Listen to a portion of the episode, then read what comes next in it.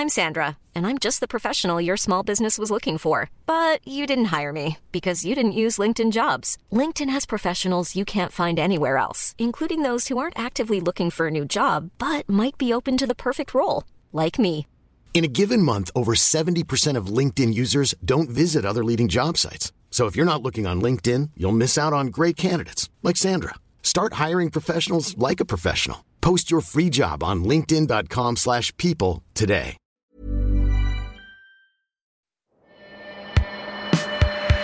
Herzlich willkommen zu Sound of Resistance, dem Judiscover Podcast rund um Musik, Platten und Popkultur. In dieser Staffel geht es um Widerstand, Rebellion und Aufruhr, Resistance eben. Was euch erwartet? Wir nehmen euch mit auf eine musikalische Reise und beleuchten Songs und Artists aus verschiedenen Genres und Epochen, die sich mit Themen wie Freiheit, Gerechtigkeit und Solidarität auseinandersetzen. Von ikonischen Protesthymnen bis hin zu Bands, die eine ganze Bewegung initiiert haben, werden wir uns in jeder Folge mit einem anderen Artist und seiner oder ihrer Rolle im Kampf gegen Ungerechtigkeit und Unterdrückung befassen. Alle Songs, über die wir im Podcast sprechen, findet ihr auch in unserer Playlist. Die haben wir euch in den Shownotes verlinkt. Und jetzt lehnt euch zurück und spitzt die Ohren. Hier kommt Sound of Resistance. Musik ist der Soundtrack unseres Lebens, nicht nur ganz individuell und persönlich, sondern auch kollektiv auf politischer und gesellschaftlicher Ebene. Sie ist Spiegel, Kommentator und Einfluss der Welt, in der wir leben. Sei es Give Peace a Chance, The Revolution Will Not Be Televised oder Fight the Power. Jeder große Moment und Wandel hat seinen Sound. Auf diese Sounds wollen wir uns in dieser Staffel des Judiscover Podcasts unter dem Titel The Sound of Resistance konzentrieren auf die Genres und herausragenden KünstlerInnen, die sich gegen den Status quo gestellt haben und ganzen Bewegungen eine Stimme gegeben haben. Und das auf ganz unterschiedliche Weise. In unserer ersten Folge geht es um Punk, stellvertretend repräsentiert von den Urvätern des Genres, den Sex Pistols. Ein Winter der Unzufriedenheit. Überall nur Dreck und Zorn. Mitte der 70er ist in England so gar nichts mehr von den Swinging Sixties zu spüren. Die trügerisch bunte Hippie-Utopie aus Mandalas, psychedelischer Musik und endlosen Sommern hat sich auch auf den britischen Inseln verflüchtigt. Die Wirtschaft ächzt unter der Ölkrise, die IRA zündet Bomben, die ultrarechte National Front erstarkt, hohe Inflation und Arbeitslosigkeit machen der arbeitenden Bevölkerung deutlich zu schaffen. Noch vor dem Ende des Jahrzehnts wird in Großbritannien 1978 recht melodramatisch der Winter of Discontent ausgerufen, als massive Streiks den kältesten Winter seit 16 Jahren befeuern und sich der Müll hoch in den Straßen türmt. Dazu passt der Flower Power Sound natürlich nicht mehr. In den desolaten Straßen der englischen Hauptstadt entsteht in diesen Tagen ein neuer Klang. Vorbei sind die Zeiten, als aus jedem Fenster Here Comes the Sun zu hören war. Die neue Realität ist grau, angetrunken, pleite und schlecht gelaunt. Hoffnung ist Mangelware, Kritik überall. Kritik an den großen Unternehmen, Kritik an der Labour-Regierung, Kritik aber auch an der Monarchie, die der Bevölkerung immer dekadenter erscheint. Die Queen wird zum Inbegriff der Misswirtschaft. Die Zukunft sieht düster aus. Vor allem unter der Jugend macht sich Desillusion breit. Der Empire-Traum ist aus und vorbei. Aus New York City schwappt Mitte der 70er ein neuer Sound ins Vereinigte Königreich, eingeführt durch die seltsame, umtriebige Person des Malcolm McLaren, ein findiger und ruchloser Shopbesitzer aus London. Der ist einige Zeit im Big Apple unterwegs, wo er im legendären Club CBGB in Lower Manhattan der Geburt einer neuen Subkultur beiwohnt: Punk. Der Name ist griffig, aufgeladen, provokant, aber alles andere als neu. Schon Englands Dichterfürst William Shakespeare verwendet den Begriff im 17. Jahrhundert, meint damit aber noch eine Sexarbeiterin. Bald darauf versteht man unter einem Punk einen Grobian, einen Trunkenbold, einen Hassler, irgendwie sowas. Musikalisch wird der Begriff anfangs noch recht willkürlich für alles eingesetzt, das ein bisschen klingt wie Garage Rock. The Stooges gelten als Vorreiter. Alles von The Guess Who über Alice Cooper bis zum frühen Bruce Springsteen wird unbekümmert als Punk deklariert. Stooges-Boss Iggy Pop sogar kurzerhand zum Punk-Messiah of the Teenage Wasteland erklärt. Gegen dessen Willen natürlich. In Form gegossen wird Punk aber erst vom eben schon erwähnten New Yorker Club CBGB. Der verwendet das Label Punk einfach für alles, was hinter seinen Türen vor sich geht. Also vor allem für Phänomene wie die New York Dolls, Television oder Patti Smith. Es sind dann aber vor allem die Ramones, die Punk ein Gesicht geben und ein recht simples erstes Regelwerk. One, two, three, four. Mit diesem Ruf beginnt Bassist Didi Ramone jeden Song. Als ob die Band ohne diese freundliche kleine Erinnerung nicht mal einen einfachen Rhythmus halten kann. Im August 74 spielen die Ramones im CBGB ihre erste Show. 74 sollen bis Ende des Jahres folgen. Jede dauert rund 17 Minuten. Punk ist Punk can be. Diesen Spirit bringt jener Malcolm McLaren dann mit in den berüchtigten Shop in der englischen Hauptstadt, den er mit Vivian Westwood führt. Der Impresario mit den großen Ideen spürt, dass er die Antithese für den musikalischen Trend im Gepäck mit sich führt, eine furiose Demontage der herrschenden musikalischen Elite, den Sound der alleingelassenen Jugend. Die Rolling Stones gelten längst als reiche alte Säcke. Mitte der 70er feiern Prog-Ästheten wie Yes, Genesis, Pink Floyd, Jethro Tull oder Emerson Lake Palmer gewaltige Erfolge mit Prunk, Bombast und elaborierten Aufnahmen. Punk will das genaue Gegenteil davon sein. Kurze Songs, maximal drei Akkorde, keine Keyboards, keine teure Produktion. Stattdessen roher, chaotischer Lärm, aufgeladen von den Missständen der Zeit und exorziert von jungen, von abgehängten Menschen, die nichts zu verlieren haben und dem Establishment den Mittelfinger zeigen. No future. Es ist Zeit für eine Wachablösung in Großbritannien. Das spürt auch McLaren. Aus Altruismus macht er sich nichts. Vielmehr fühlt er den Wind des Wandels durch Londons kalte Straßen ziehen, zusätzlich unterstützt von einer Feststellung des Meinungsmacherblatts NME im November 76. Rock is fundamentally a young people's music, right? And a lot of kids feel cheated. They feel that the music's been taken away from them by that whole over 25 audience, urteilt er. Rock sei also die Musik junger Menschen. Die fühlen sich Mitte der 70er dann betrogen, weil plötzlich nur noch Menschen über 25 Rockmusik hören. Also, eine Revolution muss her. Eine Revolution, die McLaren persönlich anzetteln will, ohne im Kreuzfeuer zu stehen, wohlgemerkt. Diesmal wird jedoch nicht in Liverpool den Palästen der Krieg erklärt, sondern in London. McLarens und Westwoods Boutique wird vom Lifestyle-Mantra Too Fast to Live, Too Young to Die provokant in Sex umbenannt. In den Auslagen stapeln sich Fetisch- und Bondage-Accessoires. Der Laden wird bald zum Epizentrum der jungen Punkbewegung Londons. Im Dunstkreis des Shops castet Malcolm McLaren die wichtigste Punkband der Welt, die Sex Pistols.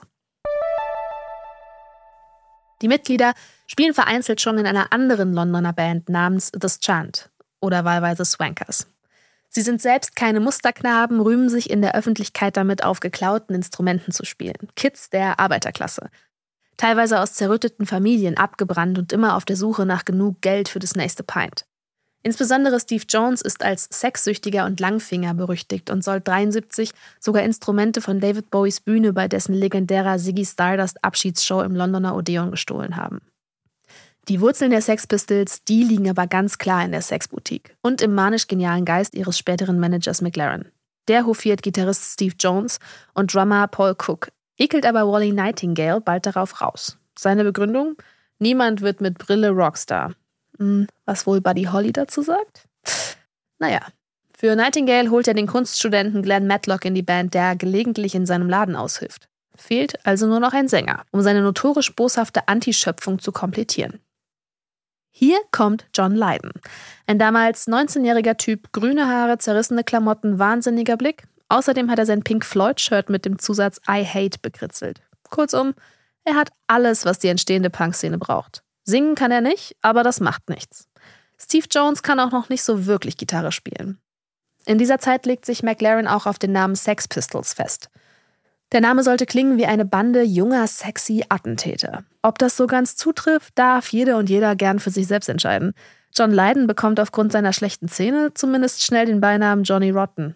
Und wie sexy das jetzt ist, das lasse ich hier mal offen. Aber vielleicht ist das auch genau der Punkt. Nach all den Anzugträgern und gepflegten Langhaarigen kommen jetzt die Punks mit ihren bunten Haaren, den von Sicherheitsnadeln zusammengehaltenen Klamotten, dem irren Blick und der ungefilterten Wut auf ihre Arbeitgeber, auf die Politik, auf die Monarchie, auf dieses ganze gottverdammte Königreich. Alles vereint in der Person des Johnny Rotten. Und das ist genau das, was England braucht, die Sex Pistols. Anarchie, Straßenkampf und rollende Köpfe. Ist sich zumindest Johnny Rotten sicher.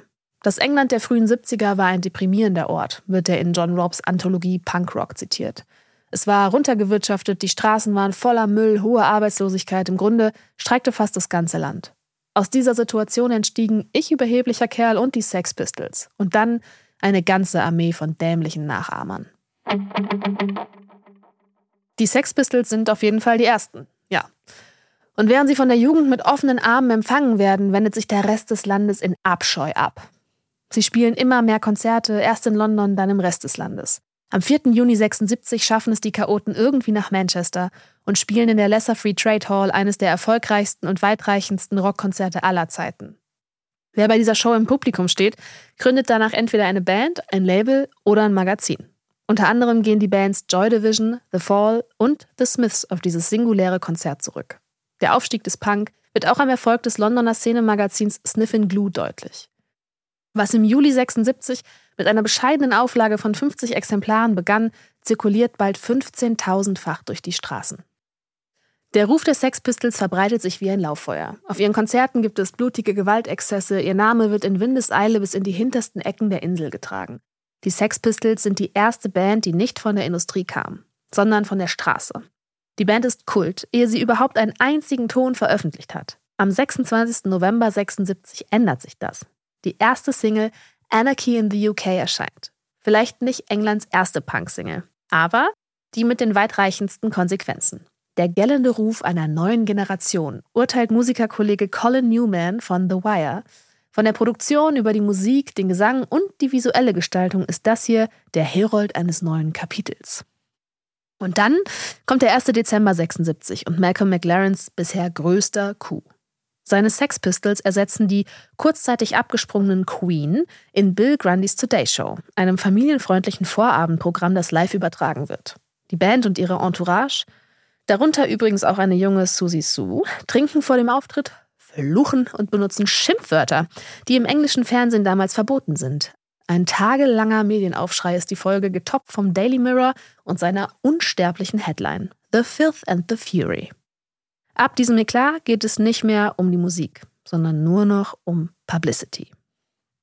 Weitere Konzerte, Exzesse, Skandale und clevere PR-Stunts folgen Schlag auf Schlag.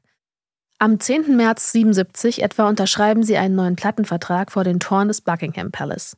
Als die Bande Gesetzloser im Juni 77 dann aber noch in der Woche des silbernen Thronjubiläums von Queen Elizabeth II.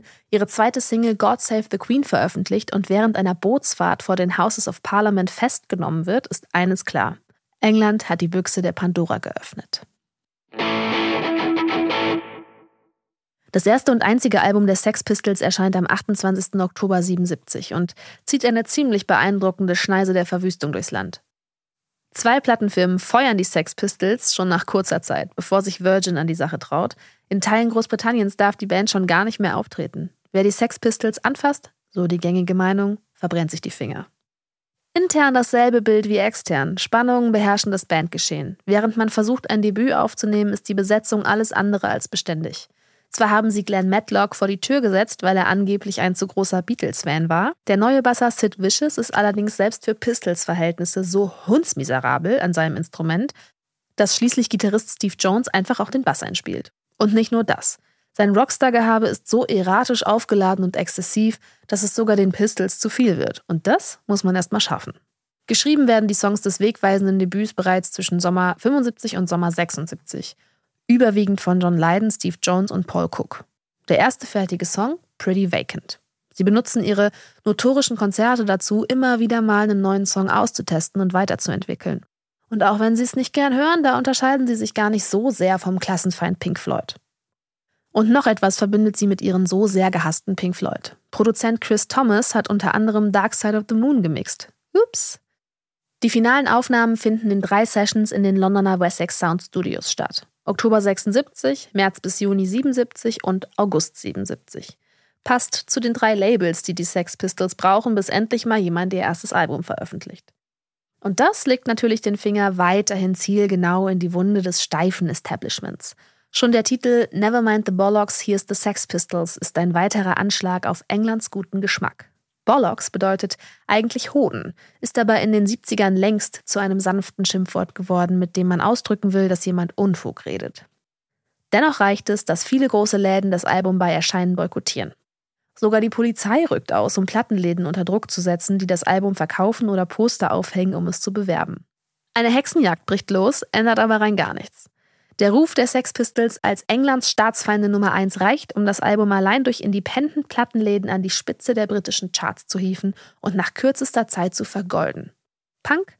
Vom antikapitalistischen Underground-Phänomen zum großen Sellout, von der Explosion zur Implosion mit einer einzigen Platte.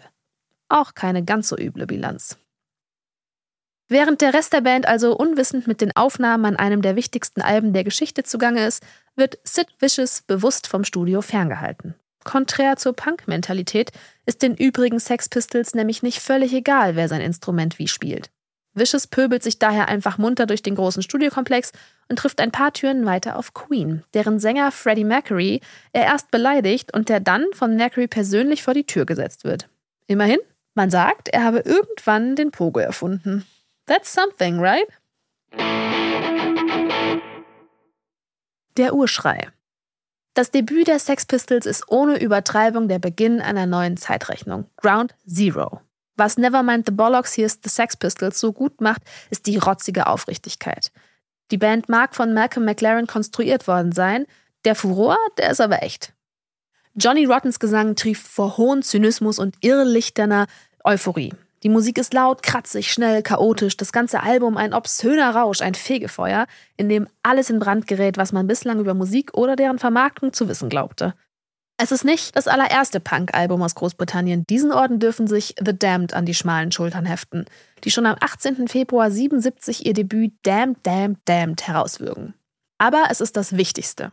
Ein erfolglos boykottiertes Manifest der abgehängten Arbeiterklasse, das in 38 Minuten und 44 Sekunden mit großer Klappe Wut im Bauch und keinerlei Respekt vor alten Werten die neue Weltordnung erklärt. Die Sex Pistols sind endgültig der Stachel im fetten Hintern des Establishments, sind angekommen, um zu zerstören. Ohne Rücksicht auf Verluste. Und nebenbei bemerkt auch ohne Lösungsansätze. Hier wird keine konstruktive Kritik am System geübt, hier finden sich keine Lösungsansätze, keine Wege aus dem Schlamassel. Wo sich andere englische Punkbands wie die etwa zeitgleich operierenden Crass klar gegen Faschismus und für Feminismus, Tierrecht oder Umweltschutz positionieren, herrscht bei den Sex Pistols eine alles verzehrende, pechschwarze No-Future-Attitüde. Purer, dreckiger Nihilismus, sonst nichts.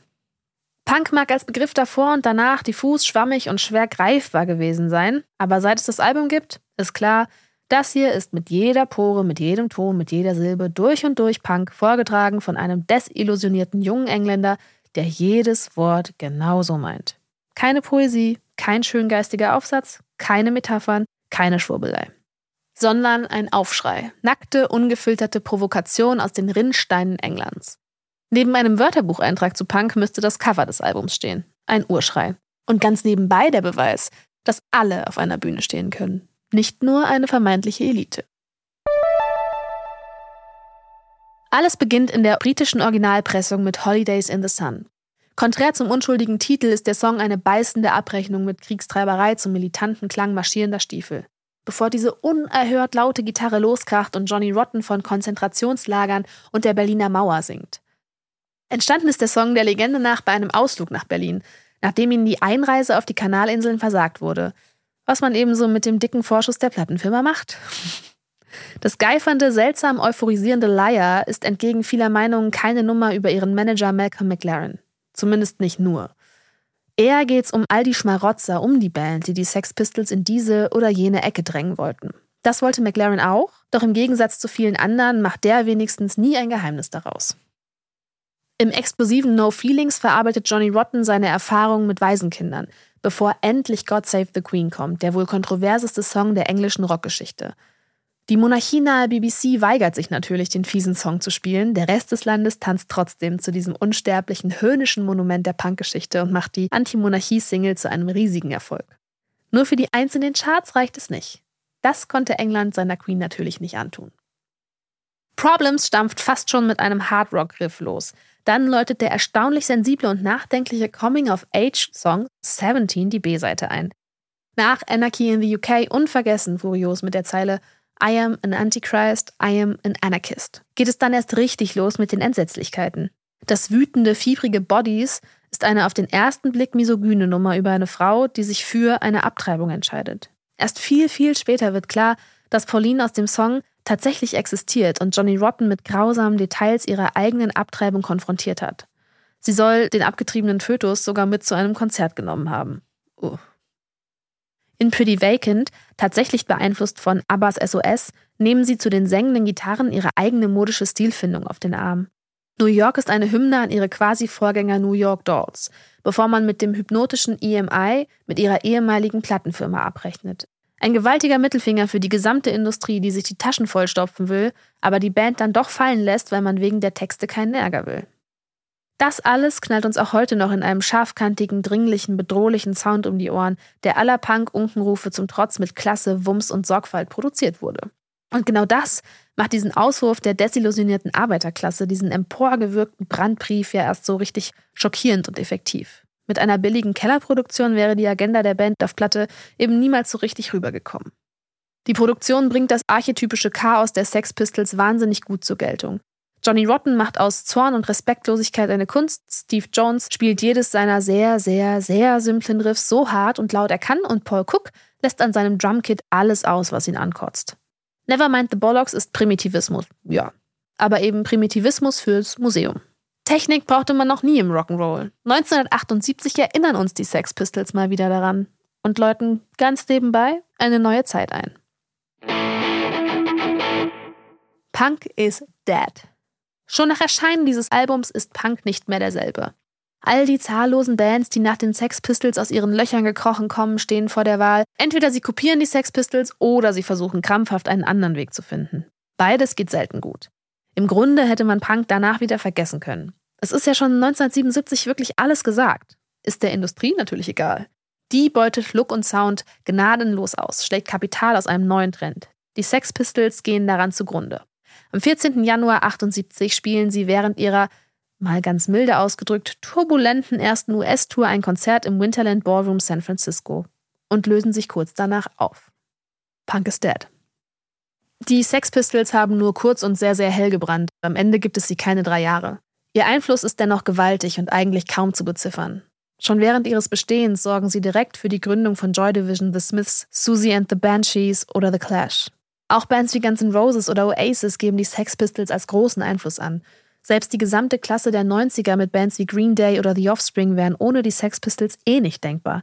Kurt Cobain benannte Nevermind sogar nach dem legendären Debüt. John Lydon passte das übrigens mal wieder gar nicht. Naja. Über die Musik hinaus beeinflussen die Sex Pistols eine ganze Generation. Mit der Mode, das schon auch. Sogar mit der Schriftart auf ihrem einzigen Album, er aber mit der Grundeinstellung. Konfrontierend, nihilistisch, soziopolitisch, wütend, verpackt in ein Gesamtprodukt, das sagt, mir doch egal, ob du uns magst, ich kann dich eh nicht leiden. Die Jugend schlägt zurück. Es gibt Alben, die nicht nur gut und wichtig sind, sondern die Welt verändern. Sgt. Pepper ist eins, The Dark Side of the Moon auch. Nevermind the Bollocks steht ebenfalls in dieser Ahnenreihe, wenn auch widerwillig krumm und mit einem höhnischen Grinsen auf den Lippen. Obwohl, Johnny Rotten nennt sich schon lange wieder John Lydon und zählt klar zum konservativen Lager. Nicht alle Kinder der Revolution bleiben Punks. Nach seinem Ausstieg bei den Sex Pistols im Januar 1978 gründet er Public Image Limited, eine selbsterklärte Anti-Rock-Band. Mit der trägt er den von ihm definierten Punk auch schon wieder zynisch zu Grabe und liefert 79 mit dem zweiten Album Metalbox sogar eins der einflussreichsten Alben des gerade entstehenden Post-Punks. Gute Bilanz. Nevermind the Bollocks ist das einzige Album der Sex Pistols, abgesehen von Bootlegs oder Liveaufnahmen. Logisch. Dieser Ansturm auf alles, was der britischen Musik, Gesellschaft und Politik heilig ist, kann unmöglich wiederholt werden. Das weiß die Band am besten. All das macht das Debüt zu einem umso stärkeren, unerschütterlichen, trotzigen Manifest, zu einem Reminder für alles, was schlecht lief im Vereinigten Königreich. Nevermind the Bollocks ist eines der besten Alben aller Zeiten, eine historische Zeitkapsel, ein obszönes Logbuch der damaligen Zeit. Vor allem ist es das einzige Punk-Album, das jemals wirklich gezählt hat. Das war die erste Episode von Sound of Resistance. In zwei Wochen treffen wir uns wieder hier und sprechen über Public Enemy. Bleibt dran!